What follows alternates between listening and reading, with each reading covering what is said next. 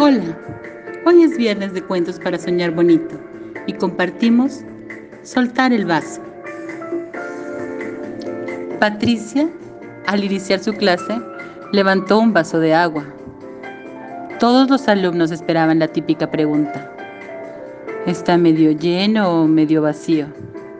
Sin embargo, preguntó, ¿cuánto pesa este vaso? Las respuestas variaron, entre 200 y 250 gramos.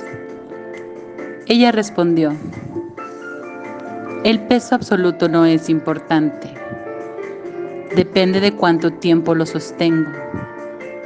Si lo sostengo un minuto, no es problema. Si lo sostengo una hora, me dolerá el brazo. Si lo sostengo un día, mi brazo se entumecerá y paralizará. El peso del vaso no cambia, es siempre el mismo, pero cuanto más tiempo lo sujeto, más pesado y más difícil de soportar se vuelve. Así, las preocupaciones, los pensamientos negativos, los rencores, el resentimiento, son como el vaso de agua. Si piensas en ellos un rato, no pasa nada.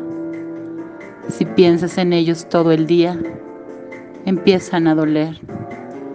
Y si piensas en ellos toda la semana, acabarás sintiéndote paralizado e incapaz de hacer nada.